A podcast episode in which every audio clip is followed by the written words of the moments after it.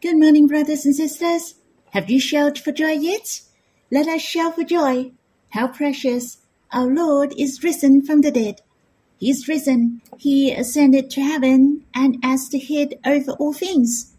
The more wonderful is that He dwells in our hearts. He became our glorious life. He lives, and so are we. He lives, and what a glorious life we live. I'm over 60. My life is rich in hope. My spirit is flourishing within me, for there is the power of resurrection is upon us. We became a glorious creation in Him. Our life can shine forth the brilliant light. Many sweetest memories. Brothers and sisters, our bodies are wasting away. Our spirits are being renewed day by day. The Lord will lead our spirits into the endless spring to enjoy His love in our daily living. Our life is rich in hope and light. Brothers and sisters, let us sing a hymn and worship the Lord, to embrace His love and the glorious Lord of life.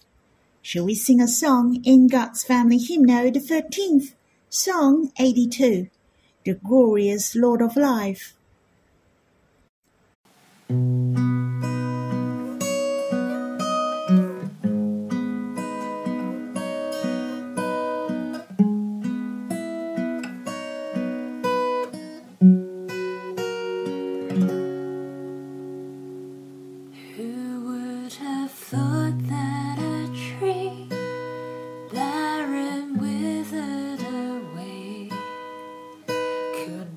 blossom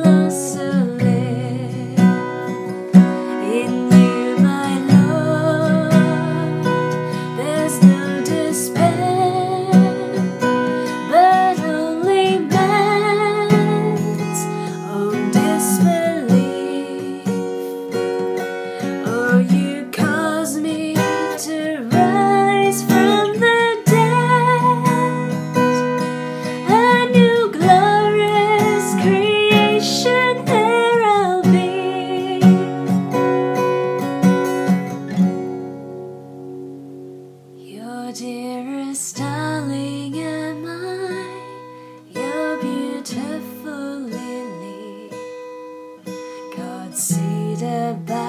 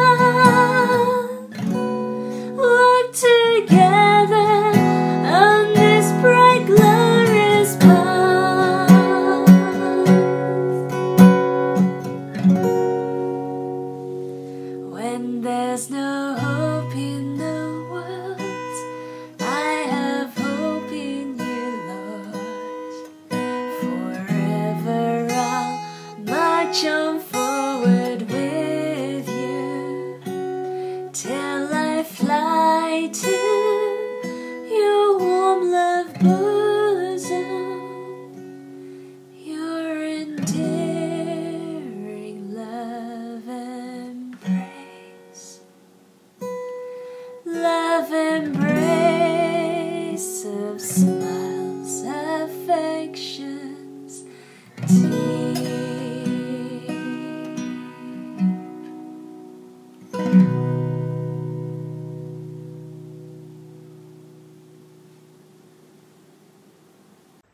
I hope you have time to quiet yourself and respond to Him. Or you can sing another hymn to worship the Lord. Let's have some time to draw near the Lord face to face. You can stop the recording and we'll read the Bible when you're done. May the Lord bless you. Brothers and sisters, we'll read in Psalm 71. In you, O Lord, do I take refuge. Let me never be put to shame.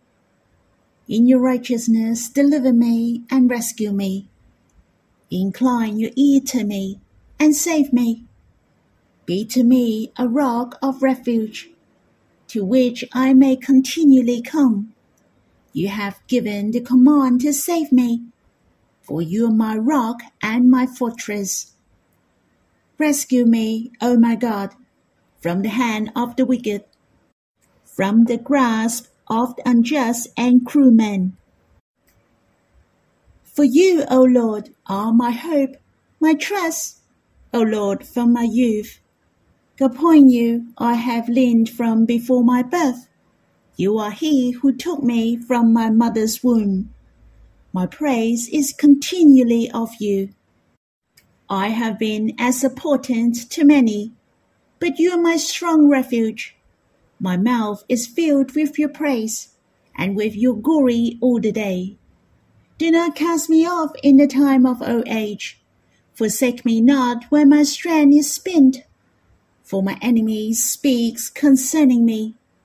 Those who catch for my life consult together, and say, God has forsaken him. Pursue and seize him, for there is none to deliver him. O God, be not far from me. O my God, make haste to help me. May my accusers be put to shame and consumed. With scorn and disgrace may they be covered who seek my hurt. But I will hope continually and will praise you yet more and more. My mouth will tell of your righteous acts, of your deeds of salvation all the day, for their number is past my knowledge. With the mighty deeds of the Lord God I will come. I will remind them of your righteousness, yours alone. O God, from my youth you have taught me, and I still proclaim your wondrous deeds. So even to old age and grey hairs, O God, do not forsake me until I proclaim your mights to another generation, your power to all those to come. Your righteousness, O God, reaches the high heavens. You who have done great things, O God, who is like you? You who have made me see many troubles and calamities will revive me again. From the depths of the earth you will bring me up again. You will increase my greatness and comfort me again. I will also praise you with the harp for your faithfulness, O my God. I will sing praises to you with the lyre, O Holy One of Israel. My lips will shout for joy when I sing praises to you, my soul also, which you have redeemed. And my tongue will talk of your righteous help all the day long. For they have been put to shame and disappointed who sought to do me hurt. I have mixed feelings when reading this psalm. I find there are many graces of God in my life for my spiritual growth. There is a saying that this psalm is a psalm of elderly. I'm over 60. Since I believed in the Lord when I was 17 until now, it has been more than 40 years since my hair is black, but now I have a lot of gray hair. In verse 9 mentioned, in a time of old age. In verse 18 mentioned, so even to old age and gray hairs. The psalmist asks God not to forsake him. Of course, I know for sure that God will not forsake us. Yet as I grew older, I find my spirit is willing, but the flesh is weak. My body, my mind are not as great as it was before. But how precious, when I read this psalm, I looked back on my days in the past. I have to give thanks. I have to praise and shout for joy to God. In fact, God has compassion on me. Not only His presence is with me, but He carries me and He will bear at my old age. He pursues me and traces me. His desire is towards me. There are 24 verses in this psalm. Since it is not long, but is not a short psalm, it is not enough to read just once.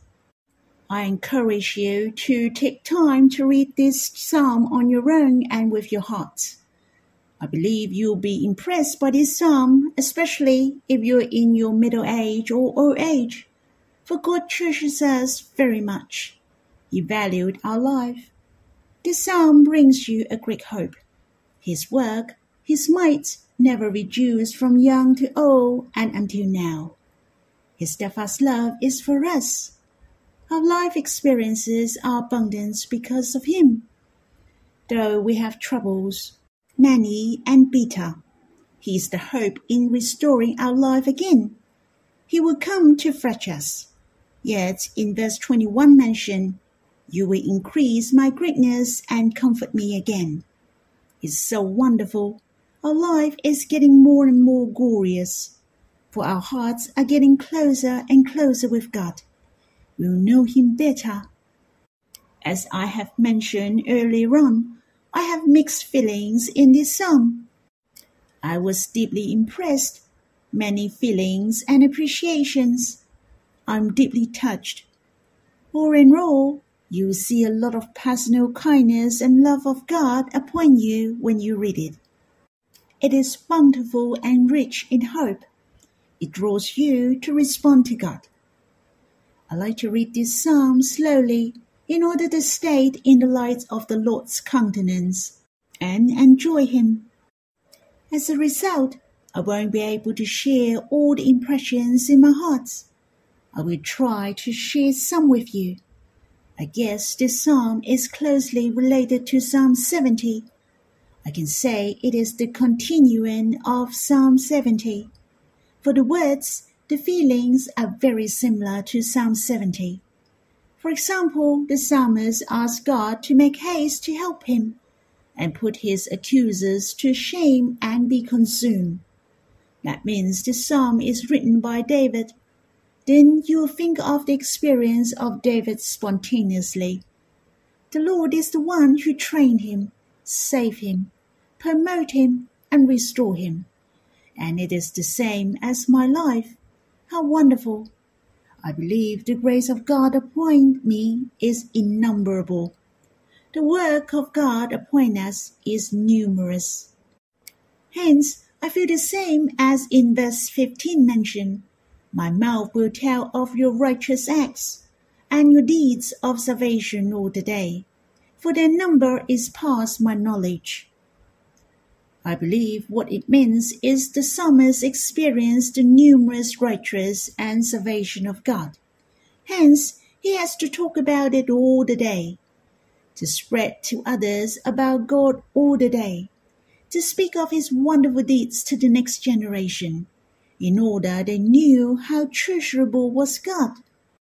The same, you and I are the one who experience his help and salvation. It is the grace and love of God that we can stand until now. I believe you and I love to spread his name.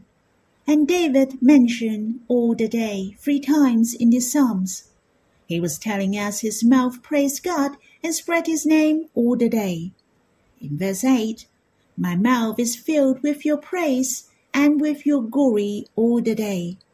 In verse 15, my mouth will tell of your righteous acts, of your deeds of salvation all the day, for their number is past my knowledge.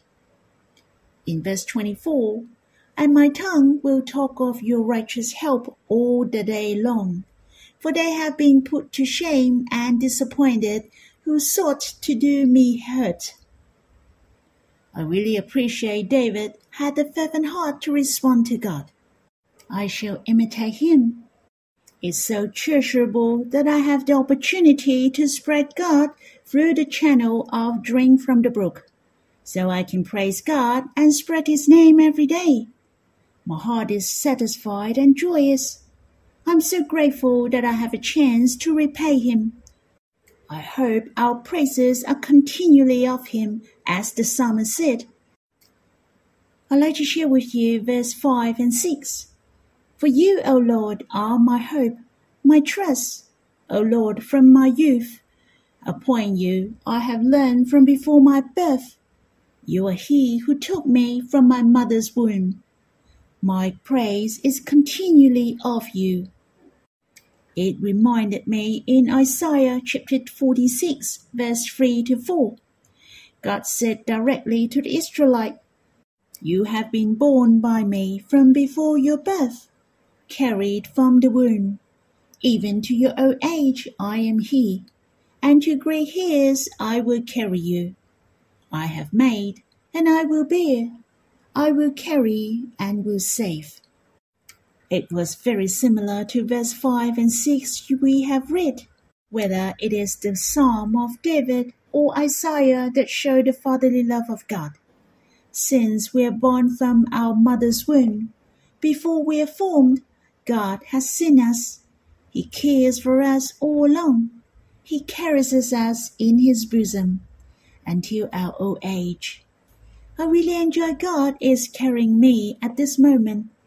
I'm lost in his warmth, his protection. My heart is at ease.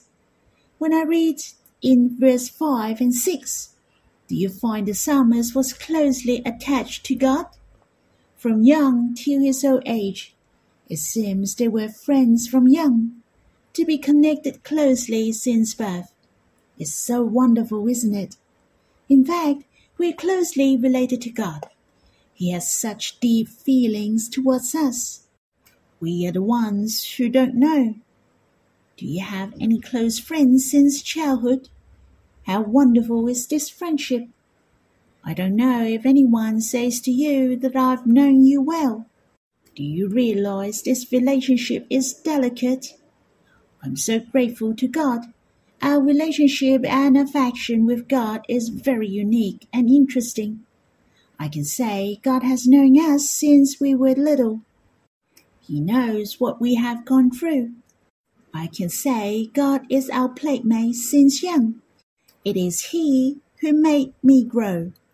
Since I was a young believer until now, over 40 years, God waits for me to grow patiently. He is also my best companion in my growth. Let us think in verse 6. A point you I have learned from before my birth. You are he who took me from my mother's womb. God is my midwife. It is he who took me from my mother's womb. He made me come to the world peacefully I have leaned on him during my growth. and the most precious things is that I could get to know him. He's my hope. He's the refuge in my life. It's so good to come out from the mother's womb. After being taken out of the mother's womb, it's better, for I have him in my life. God is my Abba. The Lord is my beloved, and Holy Spirit dwells in my heart forever. And this house of God, I have an everlasting and brilliant eternity. It's so precious. Out of mother's womb, I'm the dear child of my parents in the flesh. But you and I are more blessed because we're born of God, the dear child of God. We have to shout for joy and be thankful. In fact, the glory is beyond what we can dream of. In verse 15 and 16 mention, My mouth will tell of your righteous acts, of your deeds of salvation all the day, for their number is past my knowledge. With the mighty deeds of the Lord God I will come. I will remind them of your righteousness, yours alone. As I have mentioned before, David has a fervent heart to respond to God. He praises God and thanksgiving with his mouth, his lips, and tongue. There are three all the day. The first all the day, he was speaking to himself in verse 8. My mouth is filled with your praise and with your glory all the day. The psalmist demanded himself to have such response, and the second all the day is in verse 15. My mouth will tell of your righteous acts. And if you read Psalm 16 as well, then you know it is the psalmist who reminded others the righteous of God. Sounds like God has committed the task to us. We shall spread the gospel to the world, and this is the mission of God. And the third order day is the last verse of this psalm. In verse 24, and my tongue will talk of your righteous help all the day long.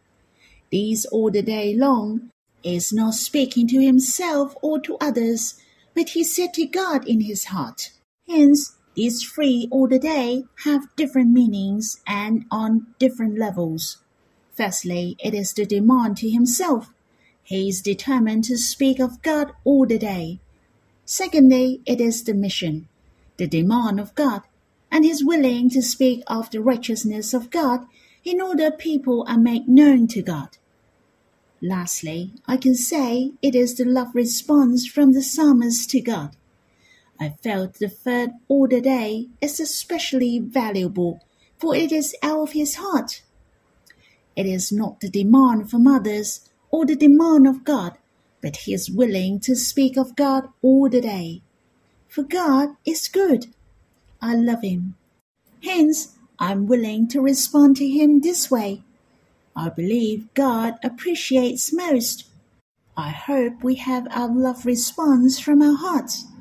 It is our willingness to join the meeting, hymn singing, reading the Bible, but not because of the reminder by others. It is not our responsibility or to get things done, but it is our response to Him, to offer our love to Him. And I also meditate the free all the day to praise God and spread His name with our mouth, lips, and tongue, just like it is talking about Abba, the Lord, and the Holy Spirit the Trinity God is worthy for me to offer my heart to them, to draw near to Abba, the Lord, and the Holy Spirit all the day. Due to the time, I cannot go through with you verse by verse. From verse 17 to verse 24 talk about the salvation of God. David felt the love of God will not change. God has taught him since he was young until his old age though when his hair has turned grey, God will not forsake him. He asked God again not to forsake him at his old age.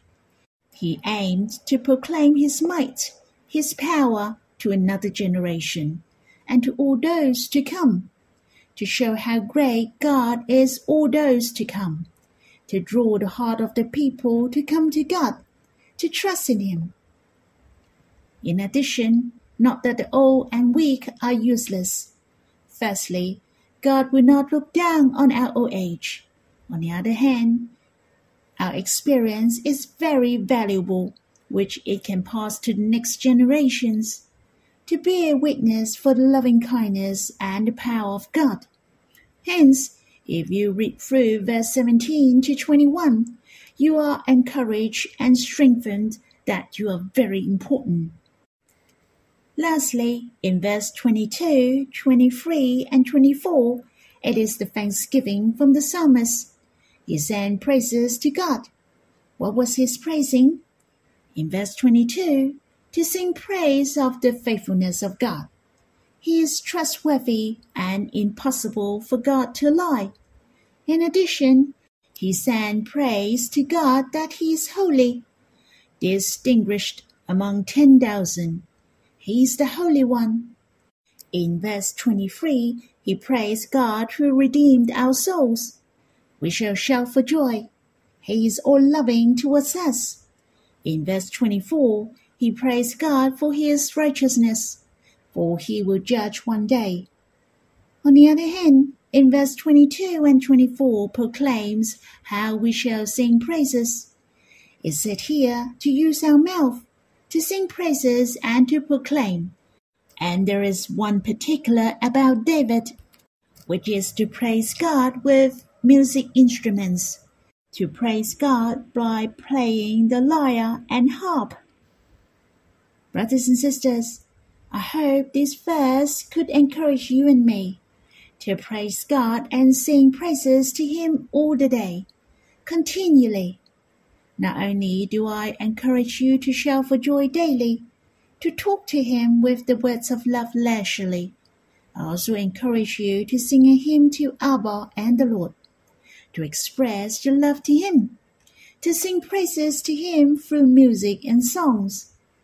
It gives you a joyous spirit and a great help to your spirit. The Bible has written many stories, many songs of David. It seems to tell us the one who was after God's heart is a good example for us to learn. We shall draw near God like David, and David is an apical worshipper. God will rebuild the tent of David that has fallen. I give thanks to the Lord who has opened our eyes, and he blessed the church, and I can say I have made a lot of improvement in worshiping God for over the last ten years. I give thanks that I can come to him. I can sing praises to him at any time.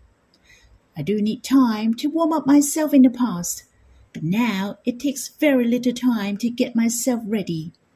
In fact, sing and worship can open our hearts to the loving bosom of the Lord. It's really great. Let us improve day by day.